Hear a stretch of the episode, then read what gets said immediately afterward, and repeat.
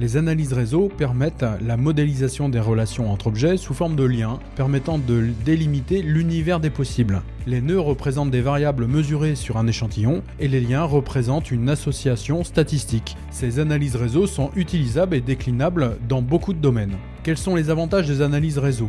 Une estimation simultanée des relations, toutes choses égales par ailleurs, puisque chaque nœud n'est pas pondéré. Dans les analyses réseau, la visualisation est facilitée, et ça je le constate avec de nombreux entraîneurs à qui je peux montrer les analyses réseau. La possibilité d'utiliser des variables numériques ordinales ou nominales est aussi un grand point fort. Quelles sont les limites des analyses réseau? Les liens ne sont pas directionnels, on ne saura pas dans quel sens s'oriente la relation, mais ce n'est pas nécessairement une limite, car cela va justement nous inciter à la plus grande prudence dans les analyses. Il est de toute façon très complexe de connaître les causes des effets. Nous ne pouvons que postuler sur le sens des relations et elles sont souvent bidirectionnelles. Une autre limite est que la visualisation et les interprétations peuvent devenir difficiles lorsque le nombre de nœuds augmente, ce qui va nécessiter de recourir à une simplification comme nous allons le voir. Par-delà la modélisation, nous aurons d'autres indicateurs, des indicateurs de centralité. Une forte centralité de degré signale une variable jouant un rôle important dans le réseau grâce à des liens directs forts avec d'autres variables. Une variable avec une forte centralité d'intermédiation joue un rôle de relais, de médiateur dans la transmission de l'information entre les différentes parties du réseau. Une variable avec un fort coefficient de centralité de proximité affectera rapidement le reste du réseau ou sera rapidement affectée par une évolution dans n'importe quelle partie du réseau. Autre indicateur, les indicateurs d'agglomération. Il existe différentes techniques. Un nœud avec un fort coefficient d'agglomération appartient à un groupe homogène de variables connectées. Plus précisément, ce coefficient est la probabilité que deux nœuds soient connectés sachant qu'ils ont un voisin en commun. Par exemple, et nous allons le voir, dans les réseaux mensuels, le nœud haute intensité a un fort coefficient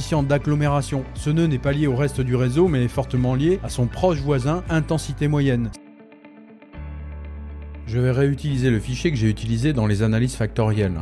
Je reprends les mêmes items,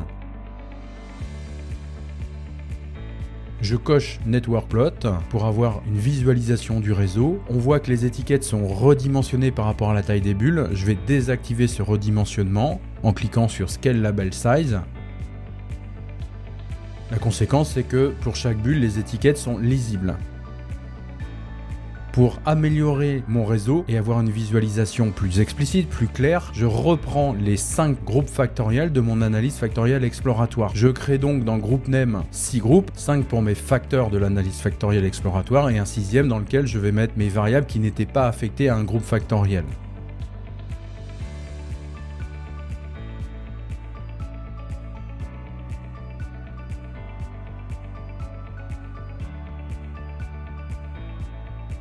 Les couleurs sont automatiques, mais il est possible de les personnaliser. Puis pour chaque variable, j'affecte la variable au groupe factoriel. Progressivement, on voit que le jeu de couleurs se met en place dans le réseau. Le réseau qui se dessine est le réseau de l'ensemble de mes données, sans distinction, sans filtrage, sans cloisonnement, sans partitionnement.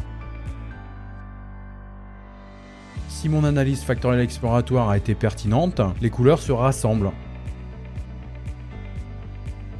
qui est le cas ici, sauf pour le 6, on voit bien que les variables qui n'étaient pas affectées à un groupe factoriel sont espacées dans le réseau. Les autres sont proches les unes des autres. Les bleus sont ensemble, les oranges sont ensemble, les jaunes ensemble, les vertes ensemble. Il existe toute une série d'indicateurs qui permettent d'apprécier l'importance et le rôle joué par les variables dans le réseau. Je coche Centrality Plot et Clustering Plot et s'affichent les variations des indicateurs de centralité et des indicateurs de connexion d'agglomération. Confiance en soi, concentration et intensité moyenne ont le plus fort degré de centralité du réseau. Dynamisme a le plus fort coefficient de centralité d'intermédiation car il se trouve sur le passage de nombreux chemins. Dynamisme et plaisir ont le plus fort coefficient de centralité de proximité car ils se trouvent eux directement liés à plusieurs voisins proches. Où l'analyse réseau peut devenir un excellent moyen d'individualiser et de mesurer les effets dans le temps, c'est qu'il est possible de faire des splits par mois ou par athlète. Je choisis athlète et je peux mesurer sportif par sportif la configuration de chacun de leurs réseaux.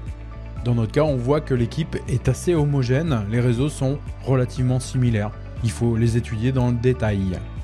Pour mesurer les effets mois par mois, je change mon marqueur pour splitter et là j'ai les évolutions dans le temps du marqueur pour l'ensemble de l'équipe. La mesure des indicateurs de centralité est intéressante. Chaque couleur représente un mois différent.